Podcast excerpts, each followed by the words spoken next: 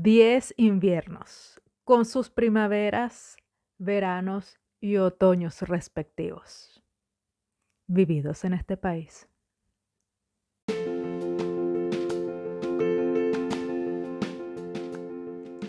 Bienvenidos todos a Naciendo en Holanda en podcast. Mi nombre es La Ley y aquí te voy a contar sobre mi adaptación en los Países Bajos, lugar que llamo ahora mi hogar desde el 2011. Ponte cómodo y acompáñame en este camino de choques culturales, de aventuras, descubrimientos y crecimiento. Porque como lo dice el título, yo renací en este país. Bienvenidos al episodio número 8 de este podcast llamado Naciendo en Holanda en su segunda temporada. Yo soy la ley y soy quien te acompaña y te cuenta sobre su vida. Celebrando el décimo aniversario en este país.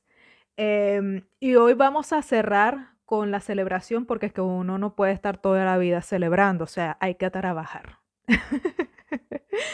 Eh, y hoy los voy a llevar un poco sin guion sobre mm, un poco de reflexión eh, de, de, lo que ha pasado, de lo que he vivido, de lo que ha sido estos 10 años de vida neerlandesa Estoy tratando de cambiar em, los términos de holandés, eh, Holanda a neerlandés, Países Bajos. Así que mm, por ahí, mm, si me escuchan una cosa y, con la otra mezclado, entreverado, pues entenderán. Em, lo único que sí es que es, es muy malo para el SEO. o para los algoritmos y esas cosas, porque eh, el podcast se ha llamado toda la vida Naciendo en Holanda, se llama todavía Naciendo en Holanda. Y mm, hace un par de años Holanda cambió su nombre, dijo, no, ahora nos llamamos Países Bajos. Em, siempre se ha llamado así, pero ahora les digo pues. y la mayoría de la gente en Latinoamérica nos conoce como Holanda. Así que, bueno, me verán, me escucharán por ahí mezclando las cosas. Em, pero sí, antes de entrar en materia, por supuesto, tengo que venir con los respectivos saludos. Déjame aquí sacar mi chuleta. Ajá, porque este podcast no es nada sin la gente que lo escucha, que sin mis podcast escuchas, sin la gente con quien yo mm, em, intercambio ideas a través de las redes sociales. Eh, y quería primero enviar un saludo a una persona que parece que reabrió su Facebook. y se dio cuenta de que yo estaba en estas. Entonces, bueno, me dio like a todo lo que vio. y mm, me di cuenta de que eh, había vuelto. Janice, gracias eh, por los likes. Yo sé que te contenta mucho que yo esté en mis inventos. A mí también me contenta mucho que tú estés eh, en lo que tú estés, porque realmente no hemos conversado mucho, pero mm, el amor se mantiene. eso es a través de Facebook, pero a través de Instagram me gustaría saludar a Bea. Bea de arroba Bea Sedeno B, ella sabe quién es, eh, por Instagram, porque siempre me escribe por el privado siempre y me manda los testamentos de lo que escuchó, de lo que comparte, lo que no, lo que ya ha vivido y lo que no. Y al final siempre me pone, ¡Ah! discúlpame por el testamento. y al final yo también le respondo, tranquila que a mí me gustan los testamentos, los testamentos no, los testamentos sí. Em, sobre todo cuando me cuentan em, sobre sus experiencias y por último, para cerrar esta sección, eh, les tengo un anuncio que voy a lanzarlo de una vez porque después se me va a olvidar y según lo que tengo planeado que el día de hoy estamos sin guion, eh, hay, un guion hay un guion mental. Em, y esto se los voy a contar ahorita. Como ya saben, a lo mejor sí, a lo mejor no, pero yo les cuento, eh, he recuperado mi dominio eh, eh, www.naciendoenholanda.com, lo que quiere decir que la página del podcast va a estar de nuevo en línea. Lo que quiere decir que cualquier cosa que usted necesite saber sobre Naciendo en Holanda no tiene que ser solamente a través de las redes sociales, sino a través de mi propia casa. Lo que yo siempre aconsejo a todo el mundo que está emprendiendo, que tiene su negocio o que quiere hacer un blog o que quiere algo de las redes o que tiene su, su, su ego y su personalidad y quiere compartir su cosa en su propia casa virtual, es que lo haga desde su propia casa virtual, que tenga como esa casita en donde está todo, inclusive lo de las redes sociales, y que a través de esa casita sea que tú compartas las cosas al mundo virtual. Estaré compartiendo paso a paso, desde cero, cómo se construye, cómo se arma una página web con la herramienta de WordPress. Algunos saben, algunos no, pero yo doy clases de WordPress y mm, enseño cómo puedes armar tu página eh, web básica. Em, esto lo podrás seguir a través de mi cuenta de Patreon. Eh, va a ser en febrero. Ya tengo agendado, bueno, tengo, tengo agendado todo el, todo el año de lo que va a ser el podcast y todo lo que tiene que ver con el podcast, porque así es uno. O sea, 10 años viviendo en los Países Bajos, pues me deja eso. agendar de una vez todo el, todo el año. Em, y bueno, la información completa eh, la, voy a compartir por Facebook. Si quieres aprender, quieres ver, es momento de, ver, de aprender eh, sobre cómo armar una página web con WordPress. Eh, quieres hacer preguntas, eso lo haré en febrero en mi comunidad de Patreon. ¿Ok?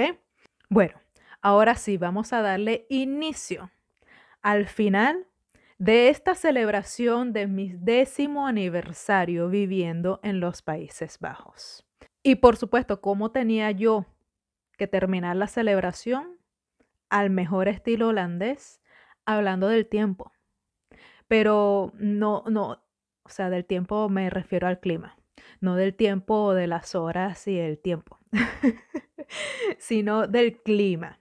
Y no del clima holandés, eh, porque ya me imagino que eso está un poco cliché por aquí, o por cualquier gente que viva por aquí, por los Países Bajos, porque lo único que uno eh, critica, eh, habla, se adapta y todo eso es la manera en cómo los holandeses em, manejan todo esto del clima.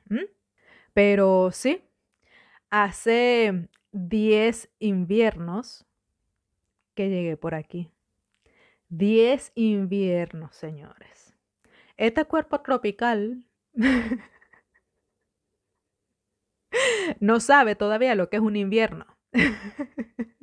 bueno, sí, porque los he vivido. Pero mm, hay algo que, que a pesar de que hayan pasado 10 años, yo cada vez que veo una foto, yo digo, Leila. Leila, Leila, Leila. Mira, uno viene del trópico. Uno sabe de camisitas de tiritas, de jeans, porque uno en el trópico usa jeans. Eso no se lo explican los holandeses. ¿Cómo es que esta gente con ese calor está todo el día en jeans? pues sí, nosotros usamos jeans todo el rato. Y, mm, y uno sabe de ropa ligerita. Si acaso cuando baja la temperatura hacia 19 grados, uno saca su ropa de invierno que compró en Sara. Yo no entiendo todavía cómo Sara vende ropa de invierno en países tropicales o en países calientes. Pero nosotros lo compramos, pues, porque es de moda, porque es de Sara. Y esa es la ropita que uno tiene, que uno conoce de invierno. Pero cuando estás aquí, tú te das cuenta de que mm, tu concepto de la moda en invierno no concuerda. no pega, no hay como eh, una composición de colores. Em, y te das cuenta que los holandeses sí. Porque claro, esta gente ha vivido toda su vida en clima frío. Eso es ahora que, bueno, tenemos estas temporadas largas de clima cálido, pero antes había mucho más frío. Y esta gente tú la ves seria, con colores neutros, oscuros. Se mimetizan perfectamente con esos cielos grises, eh, con esos momentos de tanta oscuridad con sus guantes, sus zapatos, sus pantalones. Eh, hay como una, una armonía de colores. Pero uno, uno que viene del trópico, uno quiere ponerle colores a todo, incluyendo el invierno. Y yo me veo en la foto y yo digo, ¿cómo te puedes poner ese jean con esos zapatos y esa chaqueta que no pega? Parece que te, te hubieran sacado, hubieras llegado directamente de una, de teletransportación, te hubieras teletransportado desde un país caliente con chaqueta a, los Países Bajos. no va. Así que punto para los eh, neerlandeses. Punto. Porque en esa nos ganaron. Ahí es cuando entiendes lo contrario cuando es verano en este país. Te das cuenta eh, la poca mm, costumbre que tienen los neerlandeses de vestirse para verano, de saber vestirse para verano. Afortunadamente me he dado cuenta que algunas modas terribles de, verano eh, de los holandeses están pasando de moda como por ejemplo los leggings blancos con combinados debajo saliendo tres cuartos de una falda jean corta. Eso está desapareciendo. Eh, yo no sé qué pasó, pero yo creo que ya hace un par de años ya eso no se ve. Así que muy bien, quien hizo ese, mm, ese aporte a la comunidad neerlandesa. Gracias. Em, porque eso era un dolor a los ojos. Así como esta moda de los señores con medias y sandalias. Ya esa moda no se ve así. Se ve y es aceptado solo, única y exclusivamente si tus sandalias son de marca y cuestan más de 150 euros. Ahí sí. así que en el verano te das cuenta que eh, tú eres así, tú eres del trópico, tú en ese momento tú calzas perfectamente, tu vestimenta naturalmente calza con, con el sabor del calor que hace en esos momentos. Por supuesto, el verano en este país no es lo mismo. Y aunque los holandeses piensen que uno, pero tú estás acostumbrado, sí, ya va. Yo viví toda mi vida en un verano eterno, pero eso no quiere decir que yo tengo que aguantar 35 grados eh, de sequedad en este clima holandés. no quiere decir que yo eh, por eso, ¿sabes qué? Hay algo curioso porque, y eso no lo he adoptado, eso es punto, punto menos para 10 cosas que, que nunca he hecho en este país, o no hice en este país, o no voy a hacer, ¿cómo es que se llamaba? Bueno, los holandeses cuando eh, sale el sol, eh, y vamos a decir esto a partir de los 15 grados, ¿ok? No tiene que ser verano, verano, pero en lo que sale el sol y se siente así un poquito de, calor, em, se vuelven locos, cosas que uno no entiende porque uno vivía en el eterno verano, pero estos se vuelven locos. Y em, salen inmediatamente. Están, pero es que las casas se quedan vacías. Dato para los choros. Not.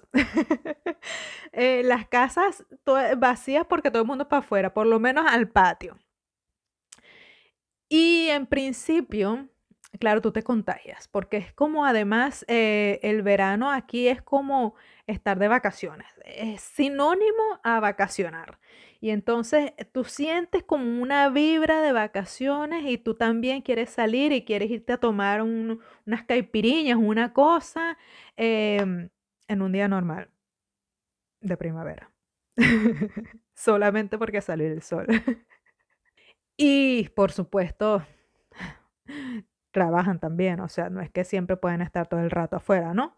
Y esos momentos en que, bueno, ya hay mucho tiempo, mucho, em, ya hay muchos días que ha hecho buen clima, pues se les toca recogerse, enseriarse de nuevo y seguir la rutina normal.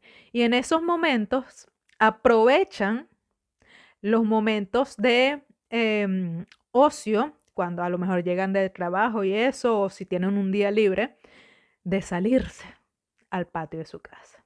Y están como siempre afuera. Y eso a mí no me ha dado. Yo en los veranos, en los días calientes, yo estoy metida en mi casa. Eso es muy eh, venezolano. eh, yo no sé si todo el trópico eh, funciona así, pero uno no está exponiéndose al sol, uno no está agarrando los rayos solares, ni está eh, calentando este cuerpo que se van a comer los gusanos en algún momento. Uno se recoge, uno se protege, uno está adentro, cierra esas cortinas y cierra todo porque uno no, e- e- el, el verano no es para estarlo disfrutando, es para sobrevivirlo. Y esa es la diferencia em, de mis veranos holandeses. Y yo les conté la semana pasada eh, sobre las primaveras. Y, y les decía que las primaveras es muy lindo ver cómo todo renace. Es realmente inspirador, tengo que admitirlo. Es realmente inspirador eh, ver nueva vida, ver que todo, todo eh, vuelve a empezar. Hasta que hueles todo el abono de todas las tierras, de toda la agricultura y tú en cosa, no hay nada peor. En este país, mira, si tú no vives aquí en los Países Bajos, yo te agradezco, te quedes con tu imagen romántica de los Países Bajos. No le agregues ninguna otra, em, ninguna otra sensación de olfato. De gusto puede ser, pero de olfato. Porque mm, huele muy mal. Claro, están preparando todas las tierras, sobre todo eh, la mayoría o el, eh, gran parte de la, mm, de la tierra en los Países Bajos se usa para agricultura. em, y están trabajando las tierras para que empiece todo este proceso de la siembra, nacer. Todo esto de volver a la vida. Y, y eso requiere de algunos productos naturales un poco fermentados. Bueno, aquí yo estoy lanzando flecha porque yo no tengo nada de idea de eso, pero es así un olor bien sucio. De hecho, tú te montas, es imposible, no te pongas perfume. ¿Para qué? En lo que salgas en bicicleta a la estación, ya vas a terminar perfumado. Y no será de Coco Chanel. Pero así como es tan característico eh, esos olores en la primavera eh, holandesa, también es bastante característico. En estos días, en esta semana, ha, ha, mm, corrido bastante viento por aquí. Em, y es algo que también me sorprendió. Eh, Los, los otoños corre mucho viento, pero mucho viento y muy duro. y lo escuchas y tú dices, eh, oh my God. y eso es característico de, de la época de otoño. Y escuchas ese viento con tanta fuerza y ves las nubes como en estos momentos corriendo como que si estuvieran escapando. y, y, la lluvia y, y te das cuenta como todo empieza de nuevo a morir. Y te das cuenta como morir es parte de la vida. Y entiendes mejor cómo algunas cosas em, necesitan terminar para poder empezar con más fuerza. Así que haciendo un poco o reflexionando un poco al respecto de, esos ciclos, em, que aquí son más eh, más, e, están más claros, están más fuertemente marcados y los puedes apreciar mejor. Em, quisiera enlazar esto con eh, el primer escrito eh, que hice eh, por eh, mi página, mi blog de Naciendo en Holanda. O sea, un mes más tarde de cuando llegué a Holanda. Y de hecho, em, se llama mi primer mes de vida. De ahí el nombre de Naciendo en Holanda, porque para mí esto fue un segundo nacimiento. se los voy a leer y con esto mm, doy fin a la celebración de estos 10 años. Eh, esperemos que sean muchos más eh, y que esos años sean tan, tan, tan productivos, tan em, llenos de aprendizaje como lo han sido estos 10 primeros. ¿Mm?